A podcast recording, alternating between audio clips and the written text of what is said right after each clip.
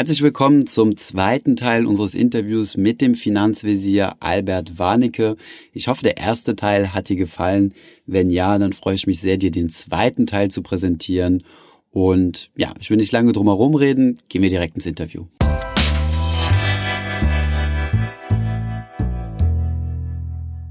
Aber es ist nicht auch heute einfacher, sagen wir es mal, mit so ähm, eher exotischeren Studiengänge auch irgendwie Geld zu verdienen? Ich meine, ich merke das jetzt zum Beispiel, wo ich äh, in der Bewerbungsphase war bei Banken und äh, mich dann Investmentbank in London beworben habe, äh, da wird teilweise alles eingestellt. Also Leute, die, äh, die irgendwie ähm, Geschichte studiert haben oder Geografie, also wirklich Dinge, die mit Banken gar nichts zu tun haben. ja, aber ich denke, das ist eine Geschichte, die ich absolut nachvollziehen kann, wo ich auch glaube, weil wie gesagt, als ich ja bei Yahoo angefangen habe, amerikanisches Startup oder auch eben kenne ich jetzt eben Leute, die eben auch in London, äh, Yahoo-Leute haben sie ja dann alle Welt verteilt. Du hast recht, mhm. das ist im angelsächsischen ähm, Sprachraum absolut gang und gäbe und üblich. Aber mhm. ich kenne, ich bin ja jetzt, guck mal, als 50er, ich kenne jetzt eine ganze Menge Leute, die jetzt eben in Positionen sind, wo, wo sie Leute einstellen. Mhm. Und in Deutschland geht es um das formale Papierchen. Hm. Ja, also das, was du sagst, stimmt. Aber wenn man halt natürlich so international ist wie du, dann ja. Aber wer mehr so traditionell, nee, in Deutschland vergiss es. Immer noch. Du brauchst das formale Papierchen. Sonst okay. kommst du auf keinen grünen Zweig. Okay, kann ich auch für Frankreich bestätigen. sehr, sehr strikt. Okay, kommen wir mal zurück zum Thema Investment. Ähm, genau. Jetzt gibt's ja auch Leute, die etwas später einsteigen als jetzt äh, unser, unser Berufsanfänger. Ähm, wenn ich das richtig verstanden habe, war das ja auch bei dir äh, relativ spät gekommen, das ist dein Interesse für Finanzen. Ähm, Was würdest du solchen Leuten denn raten? Müssen die irgendwie auffangen oder die haben ja schon mal den Vorteil, dass sie mit einem höheren Gehalt in der Regel starten, aber auch höheren Fixkosten. Ja, und ähm, sie haben eben genau das, Problem, dass wenn man dann mit höherem Geld gleich reingeht, ich würde erst immer grundsätzlich und ganz prinzipiell so eine Immunisierungsphase vorschlagen, weil mhm. das Wichtigste, also das aller, allerbeste, was dir passieren kann, ist, du gehst frisch an die Börse, ja, ja. mit einer gewissen Summe Geld, die nicht unsignifikant ist, die dir aber nicht so am Herzen liegt, ähm, dass du wirklich schlaflose Nächte kriegst, wenn sich da mal das Ding nach unten bewegt. Also du investierst, sagen wir, ein halbes Jahr, hast mhm. da eine gewisse Summe drin und dann zerlegt die Börse mal auf 20 Prozent runter zum Beispiel, ja, was ja noch kein wilder Crash ist, wenn man ehrlich ist, wenn man sich das mal so ja. anguckt im Laufe der, ne? So, ja. also das heißt, dann werden auf einmal aus, sagen wir, 5000 ähm, Euro nur noch 4000 Euro. So, also das 1000 Euro sind erstmal weg. Das ist schon was, was dich irgendwie schmerzt und wo du ein schlechtes Gefühl hast, wo du aber noch nicht verkaufst. Und dann am Jahresende bist du bei 7000 Euro oder bei 6000 Euro nur. Aber du hast festgestellt, man kann das überleben. Man muss dann nicht verkaufen. Wenn du dagegen eben als jemand, der beispielsweise, oh, hm, ich bin jetzt 40 und äh, ich muss jetzt richtig Gas geben und dann gleich aggressiv, also mit 10, 20, 30.000 Euro reingehst und dann mit dieser hohen Summe deinen ersten Crash erlebst, dann glaube ich, dass viele Leute das mental nicht aushalten. Das ist eigentlich mhm. das Problem. Je später man anfängt, deshalb müsste man als Homo economicus äh, der gefühlskalt ist, würde man sagen, ja, dann gehe ich halt, gib ihm richtig rein. Mhm. Aber als normaler Mensch erträgt man das oft nicht. Ich habe da einen Blogbeitrag, da hat einer ähm, zwei Monate eingezahlt, ja, also 100 Euro eingezahlt und hatte dann innerhalb der ersten zwei Monate irgendwie fünf Euro Verlust. Ja, mhm. fünf Prozent Verlust. Ja, und das hat ihn echt fertig gemacht mental. Jetzt kann man drüber lachen und den Finger auf die Leute zeigen, aber wenn du sozusagen bis 30, bis 40, bis 50 nur klassische Zinsprodukte, ja, die zwar nichts abwerfen nach oben, aber nach unten auch nie unter Null gehen, ja. Das mhm. Entscheidende ist es schon ein Riesenunterschied, ob du unter Null gehst, ja. Sozusagen mhm. von 4% Zinsen auf 0% Zinsen gehen, ist was ganz anderes als von 0,5% Zinsen auf minus 0,5% Zinsen zu gehen, ja. Das ist, ja, ja. ist, ist ist ja das eine ein viel, viel stärkere Abschwung, aber dieses auf einmal der Vorzeichenwechsel, das ruiniert die Leute mental. Hm. Okay, das heißt, dein Ratschlag ist auch ähnlich wie bei jungen Leuten zuerst mal ausprobieren und, und sich äh, erstmal auf die Nase fallen. Okay. Erstmal eine blutige Nase holen und dann aufstehen und dann weitermachen. Und wenn man dann einfach eine gewisse Immunisierung, eine gewisse Robustheit hat, dann hm. Gas geben. Hm. Ja, wir haben das auch, wir haben jetzt schon einige Nutzerinterviews geführt, also uns mit den Leuten unterhalten, die unseren Kanal anschauen. Und häufig ist es dann so, dass die Leute uns sagen, ja, wir haben jetzt schon einen ETF-Sparplan abgeschlossen, wir sind jetzt total passiv und jetzt wollen wir Einzelaktien. Und äh, ja, das zeigt dann auch irgendwie so, dass, ähm, dass es einfach nicht hilft, wenn man, wenn man das Thema predigt, dass zum Beispiel passiv eine dominante Strategie ist, sondern es muss halt einfach ausprobiert werden. Und ähm, der ETF scheint logisch, aber dann müssten dazu halt vielleicht noch Einzelaktien und ja, dazu gemischt werden. Auf jeden Fall sollte man auch machen, meiner Meinung nach, weil das hatten wir schon im ersten Teil auch. Ähm, es bringt die ganze Predigerei, bringt nichts. Lass es die Leute ausprobieren. Das mhm. Einzige, worauf ich immer bestehe, ist, dass dann auch bitte ehrlich Buch geführt wird. Ja, ob dieses Stockpicking und Markttiming dann auch wirklich besser abschneidet als der ETF oder nicht. Okay. Aber ich finde, die Leute sollen es machen, auf jeden Fall. Mhm. Also gerade das mit der Buchführung, ich denke, da gibt's auch gerade noch bei dem psychologischen Bias. Ne? Also dass gerne hervorgehoben wird, wann mal Gewinne gemacht wurden und die Verluste dann schnell vergessen werden. Ne? Also, also ich weiß es von mir persönlich zum Beispiel, bei meiner Ausbildung, ich habe ja eine Ausbildung zum Bankkaufmann gemacht und nebenbei haben wir dann gelegentlich noch mit Derivaten gezockt, so aus Langeweile, wenn jetzt nicht so viele Leute am Schalter waren. Und ähm, das ist mal gut gegangen und mal nicht. Was aber tatsächlich im Kopf hängen bleibt, sind dann die Gewinne. Also wenn man mit seinen, äh, mit seinen Freunden drüber spricht. Aber da fehlt jetzt zum Glück die Zeit dazu. Gut. Ähm, du bist ja, ähm, oder du, beäug, du beäugst ja das ganze Thema, was sich jetzt mit Fintech und neue Technologien im Finanzbereich äh, ähm, angeht, mit sehr kritischem Auge. Anders als andere Leute, die sich da mit großer Begeisterung draufstürzen. Was ist denn so aus dem Fintech-Bereich, wo du sagen würdest, äh, das ist eine gute Entwicklung? Was würdest du sagen, um Gottes Willen, das, das, das bringt uns überhaupt nicht weiter? Gut, dann äh, lass uns doch gleich mit dem Positiven anfangen. Also was ich immer toll finde, ist, wenn Sachen wirklich komplett neu umgesetzt werden. Also da gibt's natürlich, muss man jetzt unterscheiden, einmal die Sachen, die sich an mich als Endkunden wenden oder mhm. Sachen, die eigentlich eher sich eben im Hintergrund im, im B2B, im Geschäftsbereich abwickeln. Also zum Beispiel dieser ganze Kontowechsel-Service. Gut, das hat der Gesetzgeber jetzt ja nun so festgelegt, aber da gibt's ja auch etliche Fintechs, die das jetzt eben ja ermöglichen, dass man zügig sein Konto von Bank A nach Bank B bringt. Finde ich mhm. super Sache. Gut, und was ich wirklich gut finde, ist zum Beispiel TransferWise. Weil die haben ja dieses Thema Geldüberweisung komplett anders und komplett neu aufgezogen. Das ist nicht einfach äh, derselbe alte Wein in neuen Schläuchen, ja so nach dem Motto, wir verkaufen die Versicherung ja jetzt aber cool Web 2.0 und über geile Slider im, im, im Web, sondern es ist wirklich ein ganz neues Konzept, ein ganz neues äh, Prinzip. Ähm, ich weiß jetzt nicht, habt ihr das schon mal besprochen, TransferWise, oder soll ich kurz ausholen? Ähm, sag ruhig in zwei Worten, was ist. Wir haben es so genau noch nicht äh, also angesprochen. Einfach darum, dass man mit TransferWise unfassbar günstige Kurse, Wechselkurse kriegt und man kann letztlich mit TransferWise Geld in alle Herrenländer überweisen. Das ist mhm. sehr praktisch, äh, wenn man eben Leute hat, äh, die auf Schüleraustausch sind, USA, Kanada oder sonst wo, dann kriegt man da sehr, sehr preisgünstig äh, einen mhm. Wechselkurs. Finde ich total gut. Das Prinzip ist wunderbar. Wo ich halt einfach ein Problem mit habe, sind halt diese ganzen Geschichten, die ja letztendlich, wo ich immer sage, es ist ähm, alter Wein in, in neuen Schläuchen. Oder okay. wo es halt gemacht wird, weil man es machen kann. Also ich komme ja aus meiner Jahre-Vergangenheit und ich kenne ja doch etliche Leute, die jetzt dann auch im, ja, im Startup- und Venture-Kapital-Bereich mhm. unterwegs sind. Zum Beispiel diese, diese, also diese Crowdfunding-Geschichten, da habe ich auch mal einen guten Kumpel von mir mal zu dem Thema interviewt. Ich glaube halt, dass dieses Crowdfunding prinzipiell nicht funktionieren kann. Okay. Weil wenn ich eine junge Firma habe, Meinst du Crowdfunding für, äh, für in, in der Startup-Welt? Mhm, okay. Genau, in der Startup. Weil, wenn ich ein Startup habe, was brauche ich denn? Ich brauche doch eigentlich zwei Sachen. Ich brauche Reichweite, Kontakte und vor allem, ich muss irgendwie Vertrieb machen. Ich muss mein Produkt irgendwie unters Volk bringen. Das heißt, ich brauche eigentlich, ja, ich brauche auch Geld, aber eigentlich brauche ich Fürsprecher, Expertisen, Türöffner. Und mhm. das bietet mir die Crowd. Denn die Crowd bietet mir halt nur anonymes Geld. Geld, ja. Mhm. Und äh, das kriege ich ja nun überall hinterhergeworfen. Und ich würde mich als ähm, wie gesagt, aus meiner Erfahrung halt einfach, wie man da rotiert in einem Startup. Du willst dich dann auch nicht mit irgendwelchen Leuten auseinandersetzen, sei es indirekt über die Crowdfunding-Plattform, die irgendwie 250 Euro da reingegeben haben. Ja, also die nerven mich nur. Was will ich mit denen? Und äh, ich glaube halt einfach, dass, dass, dass das Thema, also dass diese ganze Anonymisiertheit, dieses, dieses Kosten drücken, dieses übers Web alles abwickeln gut ist bei anonymisierten Geschichten, wo, wo wie ETFs oder eben Fonds oder Aktien kaufen, Online-Brokerage, da ist es super mit dem, mit dem Internet. Aber Venture Capital ist ja People-Business. Und im People-Business, das ist halt People-Business, da brauche ich keine Plattform dazwischen. Solche Geschichten, da bin ich eher ähm, ein bisschen äh, äh skeptisch. Also ich, ich wünsche mir eigentlich, dass es da noch bessere Modelle gibt und bin mal gespannt, was da noch auf uns zukommt. Okay. Bist du da skeptisch von Unternehmensseite her oder meinst du, es ist ein schlechtes Investment?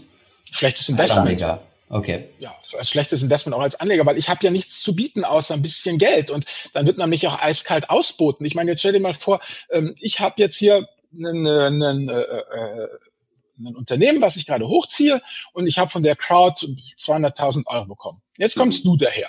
Ja. Internationale Erfahrung, ja? Mhm. Kennst den und kennst den. Sagst, pass mal auf, sagst du, Albert, deine Bude ist echt gut, das gefällt mir. Und ich habe auch echt Connections. Ich kann dich eben, äh, ja, mit dem Herrn von Tesla zusammenbringen und wenn wir Glück haben, treffen wir Bill Gates auch irgendwann nochmal. Also ich habe da Möglichkeiten und auch reichweitenmäßig geht da was, ja. Also ich bin einfach jemand, der, ich habe selber, ja, du hast selber schon zwei Startups hochgebracht, ja, bist einfach der erfahrene Mentor und hast es gut drauf. Mhm. Aber du sagst, diese, diese scheiß Crowdfunding-Konstruktion, Alter, also muss das denn sein? Dann werde ich schon Wege finden, die Crowd einfach auszuboten, weil du, ja, mit dem, was du zu bieten hast, so bist du so wertvoll für mich, dass ich das unbedingt haben will und dann schüttel ich die halt irgendwie ab, ja. Und schlimmstenfalls lasse ich das Ding. solche Dinge ohne Stimmrecht. Ja irgend sowas geht immer so. daher meine ich das, also das einfach da für den, für den, also man, ich finde grundsätzlich, man muss immer sich überlegen, wenn man irgendwo Geld reinsteckt, egal in was, sich nicht danach zu orientieren, was ist meine Rendite, was ist für mich ja. drin. Das finde ich vollkommen belanglos. Man muss immer überlegen, warum nimmt der Gegenüber gerade mein Geld? Ja, wieso will der gerade mein Geld? Ja, was, was bewegt den? Und dann kommt man nämlich oft dahinter, dass man, ja, weißt du, wie am Pokertisch. Wenn du nicht in den nächsten ersten fünf Minuten rausfindest, wer der Depp am Tisch ist, dann sollten sie vielleicht mal auf dich selber gucken. Ne? Also, das ist immer überlegen bei den ganzen Investments, bei jedem Investment immer überlegen, warum ist der Gegenüber gewillt, gerade mein Geld zu nehmen?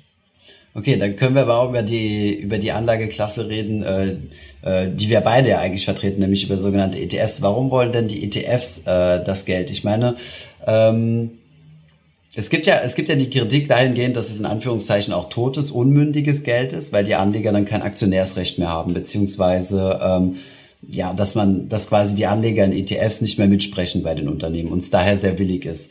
Ähm, ja, warum wollen ETF-Anbieter unser Geld haben? Oder warum wollen Unternehmen äh, Fonds aus ETFs haben? Ist, ist das nicht genau derselbe Risikokonflikt oder Interessenskonflikt? Das ist das. Ja, eigentlich nicht. Ich glaube eigentlich eher, dass die ETFs, man muss es ja mal ausschreiben, Exchange Traded Fund. Mhm. Das sind ja, also sind ja börsengehandelte. Ich glaube eher, ähm, dass sozusagen die ETFs ähm, für die Profis das sind, was die Kabelbäume für die Autoindustrie ist. Ja, wenn du sagst, Brasilien kommt, dann musstest ja. du ja, bevor der ETF kam, musstest du dir mühsam einen Korb aus brasilianischen Firmen zusammenkaufen. Jetzt orderst du einfach einen ETF auf dem MSCI World und zockst damit. Das heißt, du hast gleich ganze Baugruppen, auf denen du setzen kannst. Ein Exchange, ein ETF ist ja ist ja überhaupt nicht buy and hold. Also ich als Privater mit meinen 0,0000 irgendwas Prozent missbrauche den ja eigentlich, indem ich hier nicht handele. Also eigentlich ja. ist der ETF ja genau dazu da, damit zu handeln, wie verrückt und halt kostengünstig ordentlich damit zu handeln und immer auf ganze Blöcke gleichzusetzen und nicht bloß auf einzelne Aktien. Mhm. Also von daher sehe ich das insofern äh, äh so, dass, dass das ja eigentlich ein Handelsprodukt ist, wo wir privat uns einfach weigern, das zu handeln, genau analog zu Aktien. Ja. Mit dem Stimmrecht hast du recht. Mhm. Nur frage ich mich halt immer, ich meine, weiß nicht, ob du dich daran erinnerst, aber es war ja früher auch mal eine große Diskussion, so nach dem Motto, der Einzelaktionär, was hat er denn schon zu sagen? Also wenn du jetzt als ja. Privatmann da 17 Aktien von Siemens hast, dann kann, hast du natürlich das Recht, ja, zynische Wort hast du dann das Recht, dich auf der Vollversammlung mit Würstchen vollzuschlagen. Und, und natürlich darfst du auch deine Meinung kundtun. Nur was ist der, der Hebel? Das kann ich aber jeden, auf jeden Fall mal empfehlen. Also als ich nach Frankfurt zum Studium gegangen bin, habe ich mir vorher ein paar Deutsche Bankaktien gekauft. Hoch, äh, hoch negativ, auch heute noch, aber ich bin ein paar Mal auf die Hauptversammlung gegangen. Einfach mal, um damals war es noch Ackermann sprechen zu hören. Das ist super interessant. Aber tatsächlich äh, habe ich die Bank sehr wahrscheinlich mehr Geld gekostet, als ich da äh, dahin gebracht habe. Stimmt schon. Ähm, aber was ist ja, wenn das jetzt ganze Investorengruppen tun? Ich meine auch, ähm, es gibt ja immer noch Verbände von Kleinanlegern, die dann die Interesse der Kleinanleger vertreten, ähm, was ja dann bei ETFs nicht mehr der Fall ist. Da gibt es ja sogenannte Proxy, die dann einfach das Interesse von zum Beispiel BlackRock bei iShares sowas vertreten. Ähm, siehst du da kein gesamtwirtschaftliches Risiko? Ich weiß es offen gesagt nicht. Es kann gut sein, das kann ich sagen. Da bin ich jetzt, nee, muss ich ganz sagen, da, da bin ich jetzt über, über, überfragt. Also es ist, da kann ich jetzt wirklich nichts, nichts nichts zu sagen. Man kann sich halt viele Szenarien vorstellen, dass man BlackRock letztlich, was, was wollen die ETFs? Die ETFs wollen, dass der Laden läuft, dass alles ruhig ist und dass Dividende und Kurssteigerungen rumkommen. Was ja mhm. erstmal in meinem Interesse ist. Ja. Die Frage ist natürlich, wann das zum Ausschleien führt. Ne? Ich meine, klar, wenn du eine zu große Konzentration hast, dann ist es ja immer oft dann so, dass dann Absprachen hintenrum getroffen werden. Und ob es dazu kommt und ob, ob sozusagen jemand wie BlackRock, der das Größte natürlich da auch am gefährdesten ist, schon die Macht hat, ich weiß es nicht. Ich weiß mhm. es wirklich nicht. Es bleibt abzuwarten. Aber wie gesagt, ähm, das ist mir auch ganz wichtig. Das findet man in meinem Blog. Das findet man auch in meinem Buch. ETFs sind ja nicht das, All, also nicht das Allheilmittel, verstehe mich nicht falsch. Also, mhm. also mir geht es darum, eine vernünftige Partizipation am Aktienmarkt zu haben. Wer das mit Einzelaktien tun will, soll das mit Einzelaktien tun. Wer es über Index, also über billige Indexfonds tun will, soll das über Indexfonds tun, wie Vanguard, die ja nun leider, in, wenn ich das richtig sehe, in Deutschland immer noch nicht richtig zu kaufen sind, oder eben über ETF. Der Plan war 2017, soweit ich das verfolgt habe, aber das wäre auch mal interessant, ja. Vanguard in Deutschland. Ja. Albert, es gibt ja jede Menge Börsenchinesisch im Bereich ETFs und du hast dich ja da quasi mittlerweile als Profi etabliert und kannst auch, äh, ich glaube, du hast auch das Buch von Herr Kommer gelesen, ähm, wo es um das Thema queltsteuerliche Behandlung und so weiter geht. Ähm, berat uns doch da mal. Wie baue ich mir ein ETF-Portfolio auf und wie ich finde ich den allerbesten und einzig und uniken ETF, den ich auf jeden Fall brauche? ja, das ist, wie soll ich sagen, das kann ich gleich zurückgeben mit dem einzig uniken und einzig wahren ETF das kann man genauso sagen. Wie finde ich den einzig uniken und einzig wahren Mann oder den einzig uniken oder die einzig wahre Frau? Ja, das ist ein Ding der Unmöglichkeit. Vor allem ist es auch so, der ETF, ETFs sind ja auch lebende Wesen. Ja, die Fonds mhm. ändern sich ja auch mal. Manchmal ändern sie eben ihre Ausschüttungsart. Manchmal, also Tesorierer werden äh, Ausschütter oder umgekehrt. Oder wir haben auch die Möglichkeit, dass halt die Art, wie der ETF konstruiert ist, sich ändert da tut sich doch immer ein bisschen was. Was mhm. ich persönlich sagen würde, ist, ähm, das habe ich noch oft, ich meine, ich äh, bin ja Ingenieur und meine Klientel sind eben auch oft Ingenieure und Naturwissenschaftler, die immer alles sehr genau ausrechnen und die natürlich, was auch gut ist, denke, das wird ja für äh, eure äh, Zuschauer auch zutreffen, dieses Motto, ich kaufe nichts, was ich nicht verstehe. Mhm. Also fängt man ja dann an, den ETF zu verstehen und immer mehr zu verstehen und immer mehr zu verstehen. Und irgendwann hat man sich ja so tief reingewühlt in den Kaninchenbau, dass man gar nicht mehr rausfindet und vor lauter äh, Bäumen den Wald nicht mehr sieht und dann die Flinte ins Korn wirft und dann einfach bei Tagesgeld bleibt. Und mhm. mein Aufruf wäre da wirklich zu sagen, fangt einfach an. Ja, je nachdem, wie viel Sparrate man hat, dann ist es eigentlich ganz simpel. Dann kauft man sich entweder einen ETF auf den MSCI ACWI. Was heißt jetzt ACWI? All Country World. Das ist einfach eine Mischung aus 23 Industrieländern und 23 Schwellenländern im Marktkapitalisierungsverhältnis gemischt. Also 90 Prozent Industrienationen, Developed Markets und 10 Prozent Schwellenländer. Also da hat man einen einzigen ETF und die Sache läuft. Wenn man dann irgendwann feststellt, man will mehr, man braucht mehr, man möchte mehr differenzieren, kann man das ja immer noch machen. Weil das Entscheidende, das wirklich Entscheidende ist doch Folgendes. Wir wollen breit diversifiziert sein wir wollen das Ganze äh, überschneidungsfrei haben. Ja, also wir wollen also jetzt nicht irgendwelche Länder übergewichten. Mhm. Wir wollen aber auch keine Lücken haben. Lass uns mal jetzt eine Konstruktion nehmen, die besteht aus zwei ETFs. Ja. 30 Prozent Schwellenländer, 70 Prozent Welt, also Industrienationen. Ja. Und jetzt sagen wir, die Zeit geht dahin. Du bist jetzt nicht, hast nicht mehr eine 2 vom Komma, sondern bist jetzt auf einmal mit 40er. Und in den einzelnen Jahren hat sich Nordkorea, äh, Südkorea, Südkorea gut entwickelt, ist jetzt kein Schwellenland mehr, sondern, ah, na, das, die müssen erstmal in Frontiermarkt das glaube ich. Also, Südkorea hat sich gut entwickelt, ist kein Schwellenland mehr, sondern ein Industrieland. Was bedeutet das? Du musst bei dieser Kombi, die ich eben angesprochen habe, gar nichts tun, weil Südkorea verschwindet aus dem Emerging Markets Index und saust, rollt rüber in den Developed Markets Index und bist fertig. Das ist total praktisch. Aber auf der anderen Seite bist du eben auch überschneidungsfrei. Also es gibt kein, also ein Land ist entweder ein Schwellenland oder ein Industrieland. Du hast also keine Doppelungen drin. So, ja. total praktisch rebalanced sich in dieser Sache erstmal äh, selber. Gut. Und das sind einfach so die Geschichten, wo ich sage, mach's einfach, fang an, lerne, sammel Erfahrung und dann ergibt sich das alles schon. Und vieles, was man noch berechtigterweise als Anfänger total scary finde, was man nicht kapiert, das relativiert sich mit der Zeit auch. Ja, also gerade auch dieses ganze Thema äh, Steuern. Am Anfang hat man die 801 ähm, Euro Freigrenze und da muss man erstmal, wenn man eine Ausschüttungsrendite so in zwei, drei Prozent zur Runde liegt, bist du über den Daumen rund gepeilt, brauchst du gut 30.000 Euro in ETFs, um ja. diese 800 irgendwas Euro zu sprengen. Und bis dahin hat man sich ja auch schon, hast du dich ja auch schon ne, wieder gesteigert, bist besser geworden, hast Erfahrung gesammelt und das so tastet man sich daran. Das heißt, bis zu diesen 30.000 Euro ist eigentlich egal, ob du einen steuerhässlichen oder einen Steuer, äh, äh wie nennt man das, steuereinfachen ETF hast. Das gibt's ja gar nicht mehr. Ab 2018 ändert sich die Besteuerung doch sowieso wieder. Das ist ja schon alles hinfällig. Da müssen wir gar nicht mehr drüber reden, sondern ist ja wieder die ganz neue Besteuerung, die okay. jetzt ab 2018 da kommt. Also dieses also ganze ja, Thema ja. wird in meinen Augen auch, also würde ich sagen, ähm, Anfänger, was ich aus meinen Schulungen auch immer mit in meinen Coachings mitnehme, ist, Anfänger neigen dazu, sich in zwei Sachen total zu verbeißen. Das mhm. eine sind die Steuern.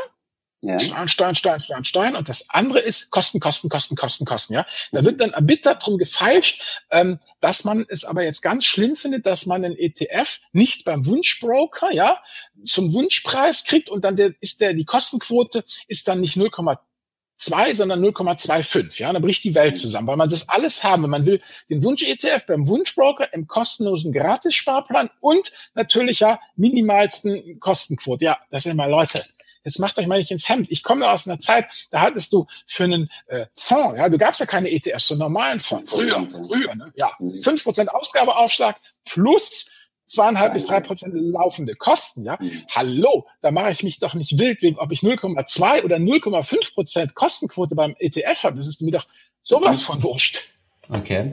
Jetzt hast du uns ja einen Ratschlag gegeben. Also wenn ich jetzt mit einem Fonds anfangen will, dann äh, ACWI, mit zwei wäre dann Emerging Market, äh, beziehungsweise Weltfonds und Emerging Markets. Ähm, jetzt haben wir die Indizes, also wie ich, in welche Märkte ich quasi in, investieren will. Wie finde ich denn jetzt dazu die passenden ETFs?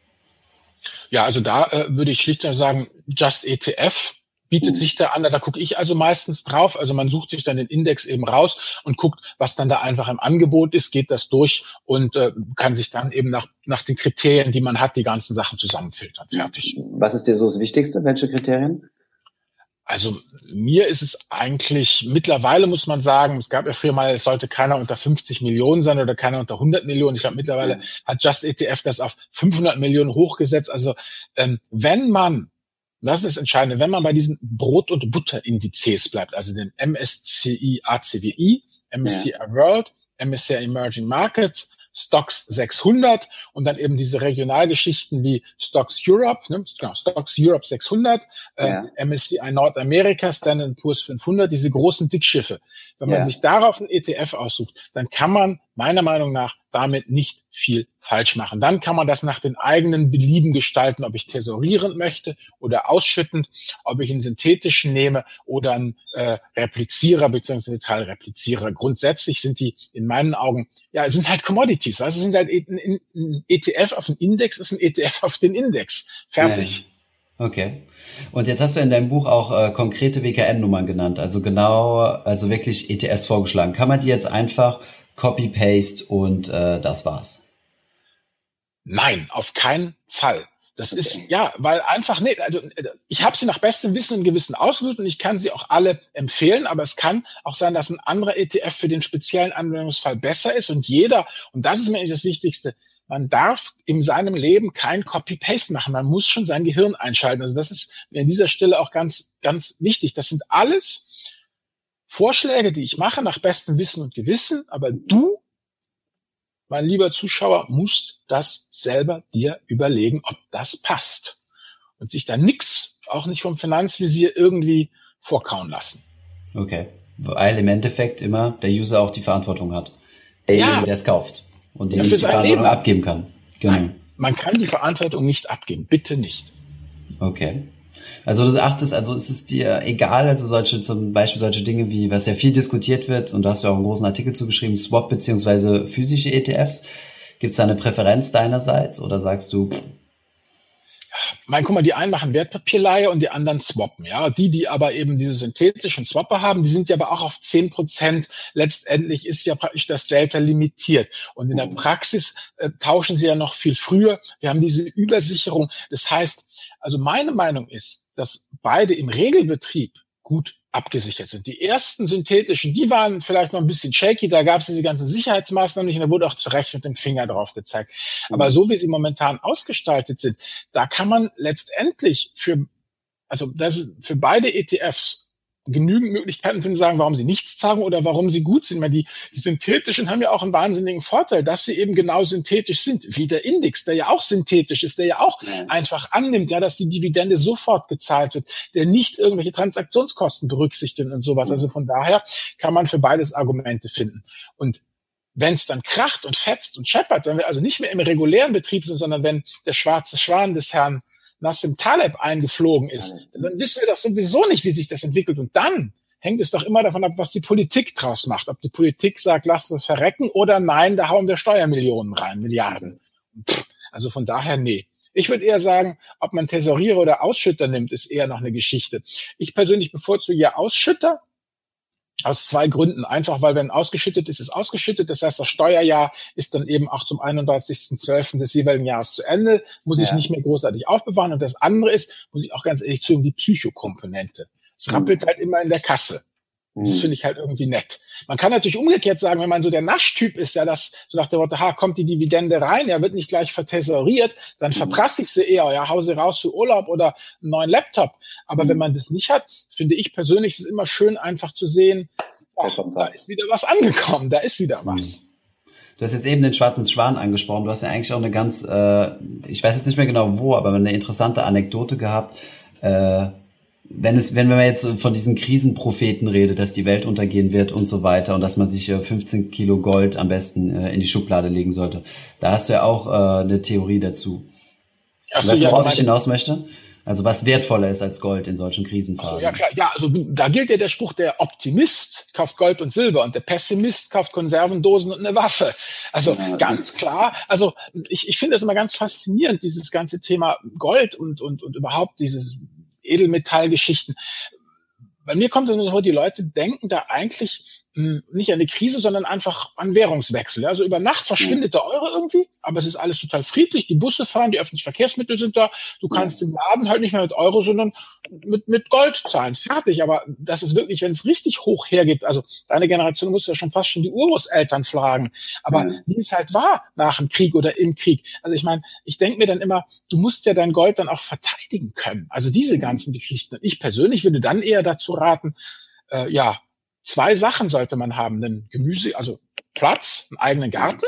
Und dann sollte man ein Buch haben, wo drin steht, äh, mein Nutzgarten und ich. Und der zweite sollte sein, wie versorge ich meine Familie, ja, äh, als Kleintierzüchter mit Fleisch, ja, Kanickel, ja, also der kleinste, ich weiß nicht, das kennt ihr alles nicht, aber ich kannte das noch. In meiner Jugend gab es genügend Leute, die hatten im Garten einen Schuppen und hinter dem Schuppen waren die Kanickelställe aufgestellt und dann wurden regelmäßig Kanickel geschlachtet. Da gab es dann Fleisch und du hattest auch Hühner, da hast du halt dann Eier gehabt und wenn das Huhn halt alt war, dann Kopf ab und ab in die Suppe. Also das ist doch, wenn es wirklich hoch hergeht, ja. Und ich würde immer dazu raten, ähm, einen Teil von dem Goldbudget abzuzweigen und äh, als Beitrag für die Muckibude anzusetzen, weil wenn Krise ist, ja, dann sind die Verhältnisse rau, dann ist es einfach gut, wenn man körperlich kräftig und widerstandsfähig ist. Ja? Und nicht, oh, ich habe Rücken, sondern ja, körperliche Gesundheit ist da, denke ich, ein, ein Gut auf der Flucht, ja, wenn es das ist ja brutal anstrengend, ja. Darum geht's, dass man körperlich fit ist, ja, und dass man eben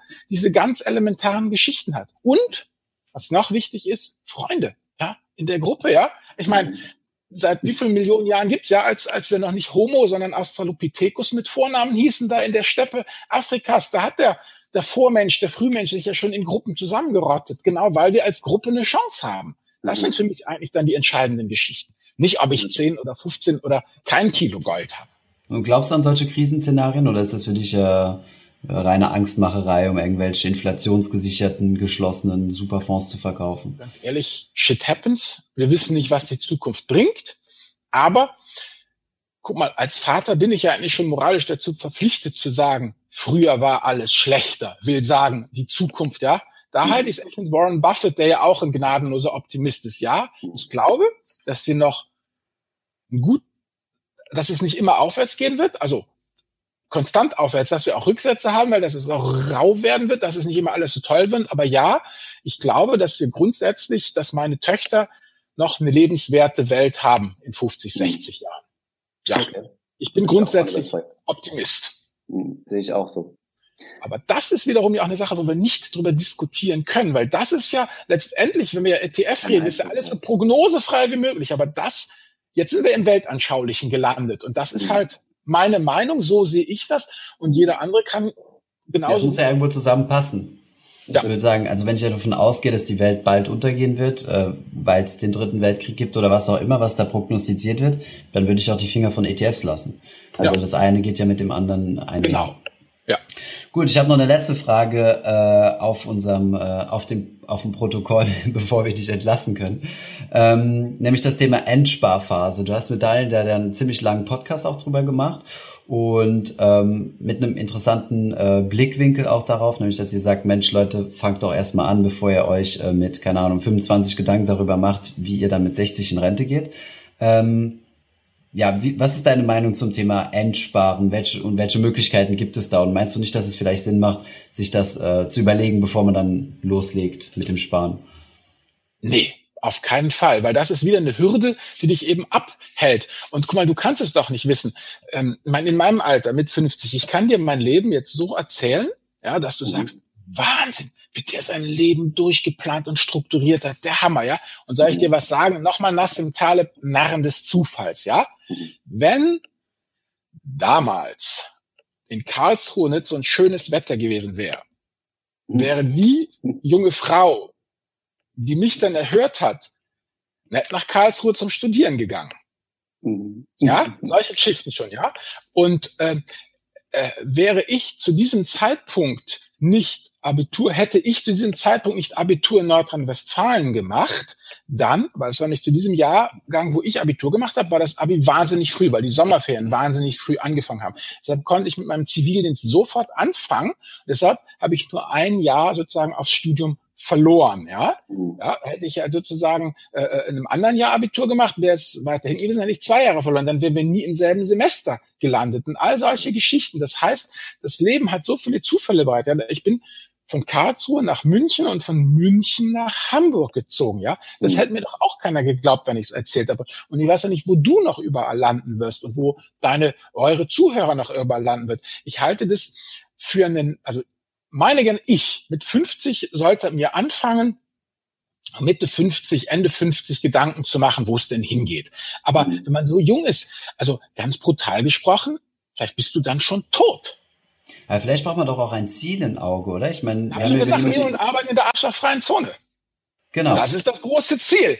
Und diese Entspracherei, wer sagt's denn? Vielleicht, guck mal, ist, wenn die mehr, wenn du ansparst, wenn dein Leben sich ändert, guck mal, vielleicht heiratest du und hast ein Kind oder zwei Kinder oder kein Kind oder es ist, ist Scheidungsopfer oder was weiß ich. Oder du hast, was Gott verhüten müde, ein krankes Kind, ja, ein wirklich Trisomie 21 oder solche Geschichten. Das weiß man doch alles gar nicht was. Oder du läufst für einen Bus oder sie läuft für einen Bus oder was weiß ich. All diese ganzen Geschichten, das weiß man ja gar nicht. Das ist einfach, das funktioniert nicht. Man muss einfach, man kann das, jetzt muss ich nochmal den Sören Kierkegaard ranschleppen, da diesen großen dänischen Philosophen. Der hat ja auch gesagt, das Leben kannst du vorwärts leben und rückwärts erklären. Und jetzt muss man einfach in jungen Jahren drauf losleben, muss ich dieses ein großes Ziel setzen, ja, aber die Entsparerei, ich habe in meinen Seminaren auch schon manchmal Leute, wo ich mich wundere, was wollen die da?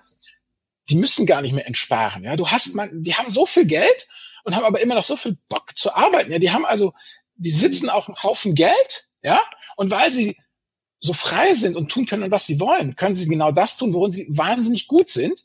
Und dann kommt noch mehr Geld dazu, ja. Also nicht, dass die Leute im Geld schwimmen, aber die Perspektive verändert sich. einfach Opportunitäten und müssen ja, einfach genau. nutzen. Mhm. Genau, und das kannst du mit, mit 25, mit 26, mit 30, mit 35 ja noch gar nicht abschätzen. Also ich würde mhm. einfach jetzt, ihr jungen Leute, mit Vollgas drauf losleben, Kohle zurücklegen und mir echt über das, über, über, übermorgen keine Gedanken machen. Funktioniert mhm. sowieso nicht. Mhm. Also guck doch mal jetzt. Die arschlochfreie Zone kommen. Ja, genau, das ist alles. Und jetzt nimm doch mal ganz konkret, jetzt hatten wir ja schon vorher angesprochen, das Thema ich hatte jetzt ja den Plan, wenn ich 2008, 2009 in meine ETFs investiere, wurde mir von der deutschen Bundesregierung zugesichert, dass alles, was ich durch den Verkauf erlöse an Gewinnen, steuerfrei bleibt. Ja, das hat keine Dekade gehalten, dieses Versprechen. Ja, und wir reden jetzt davon, dass ein 25-Jähriger wird dann 35, 45, 55, 65. Wir reden hier über 40 Jahre. Als ob mhm. die deutsche Steuergesetzgebung 40, also sorry, ja, das, mhm. da, da sind so viele Parameter, da, da kannst du dir heute Konstrukte überlegen, die garantiert hinfällig werden. Okay. Lass diese Entsparerei. Okay. Also einfach ein Vermögen aufbauen und wenn ich dann erstmal so weit bin, dann mal schauen wie es weitergeht. Dann mal schauen, genau. Und dann sieht man ja zum Beispiel, kommt es ja auch darauf an, ähm, ob man Single bleibt oder wenn man heiratet, wen man heiratet, ja. Wenn beide sich zusammentun, womöglich kommen dann noch ganz andere Geschichten. Ja, warum? Das weiß man ja alles mhm. gar nicht. Und von mhm. daher würde ich dann sagen, ja, wie soll ich sagen, bleibt gesund und freut euch des Lebens. Okay, perfekt. Ja, ziemlich gute Ratschläge, die du uns da gegeben hast und in die Community hoffe ich zumindest, dass es nicht so total altväterlich klingt. Aber das ist halt das, was ich persönlich äh, so von meinem Leben mitnehme. Und das Wichtigste ist, ehrlich, wie soll ich sagen, mir macht das, das auch total viel Spaß hier, die Bloggerei oder auch hier diese Konferenzen so. Aber ganz ehrlich, mit den Jungs, weißt du, grillen. Wir haben jetzt letztes Wochenende das erste Mal schönes Wetter in Hamburg, ja? Mhm. Da haben wir auf der Terrasse rumgekruschelt und gemacht und getan und gesäubert und irgendwann gesagt, sag mal, sind wir eigentlich blöd? Sensationelles Wetter, ja? Mhm. Und wir kratzen hier das Moos aus den Ritzen. Schluss jetzt. Der Grill wird rausgeholt, ein totes Tier draufgehauen, dann hat die ganze Familie gegrillt. Verstehst du? Und ja, das, das sind doch solche Geschichten, die eigentlich dann wichtig sind, dass man da als Familie zusammensitzt, ja, dann viele Hände, schnelles Ende. Ich bin noch schnell rübergeflitzt zum Kaufmannsladen, noch ein paar Sachen abgeholt, die anderen haben dann das Tzatziki geschnitzelt und dann zack, war der Tisch gedeckt und dann hat man einfach gegrillt. Also das ist doch eigentlich das, was gut ist, was cool ist, was man sich leisten können muss. Naja, klar. Gutes Ziel auf jeden Fall. Also die, diese zeitliche Freiheit zusammen, würde ich sagen. Perfekt. Super, vielen Dank. Auch, dass ja. du äh, die technischen Schwierigkeiten, die es zwischendurch gab, mit uns mitgemacht hast. Und, äh, Ach, was. Ich genau. fand das eine wunderbare, gelungene Premiere. Das hat mich auch total gefreut, dass sie das hier mit mir gemacht hat. Und wie gesagt, ja, wirklich. Also tolle Sache. Danke. Perfekt. Dann danke dir. Ich hoffe, diese Podcast-Folge hat dir gefallen. Wenn ja, dann zöger doch nicht in deinem Umfeld, bei deinen Freunden und Bekannten von diesem Podcast zu sprechen. Und wenn du auf iTunes bist, dann lass uns doch gerne eine Bewertung da und einen Kommentar, denn das hilft uns, mehr Menschen zu erreichen und für das Thema finanzielle Bildung zu begeistern. Wie immer findest du in den Show Notes und in der Beschreibung zu dieser Podcast-Folge alle wichtigen Verlinkungen. Vielen Dank fürs Zuhören und hoffentlich bis zum nächsten Mal.